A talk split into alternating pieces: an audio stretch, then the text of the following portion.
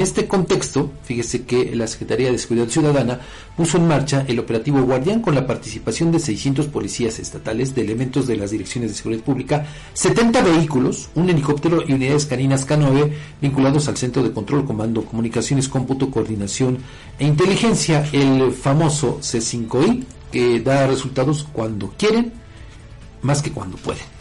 Esto lo informó el titular de la dependencia, Alberto Martín Perea Marujo, que por cierto, por fin sabemos algo de él, ¿no?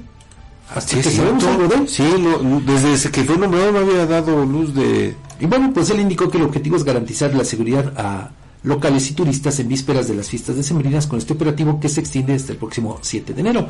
Reconoció que la tecnología implementada en la entidad a través del tan llevado y traído C5I les ha permitido optimizar recursos, además de que ha dado buenos resultados a través del monitoreo preventivo en los polígonos de riesgo, sobre todo donde se, da, eh, se ha dado la mayor incidencia delictiva para inhibir la comisión precisamente de los ilícitos.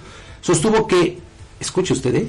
en una excelente coordinación con el secretario de Seguridad Pública de Puebla, Daniel Luna Cruz, signaron un convenio de colaboración a través del que comparten información, hacen operativos respetando los límites territoriales y salen en persecución, dice, hacia un objetivo o factor de riesgo.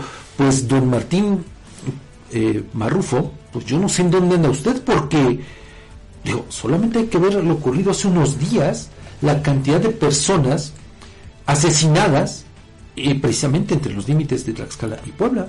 Y ni las autoridades de allá, ni las autoridades de aquí se percataron de los hechos. No. O sea, ¿dónde está el funcionamiento del famoso C5 y 1?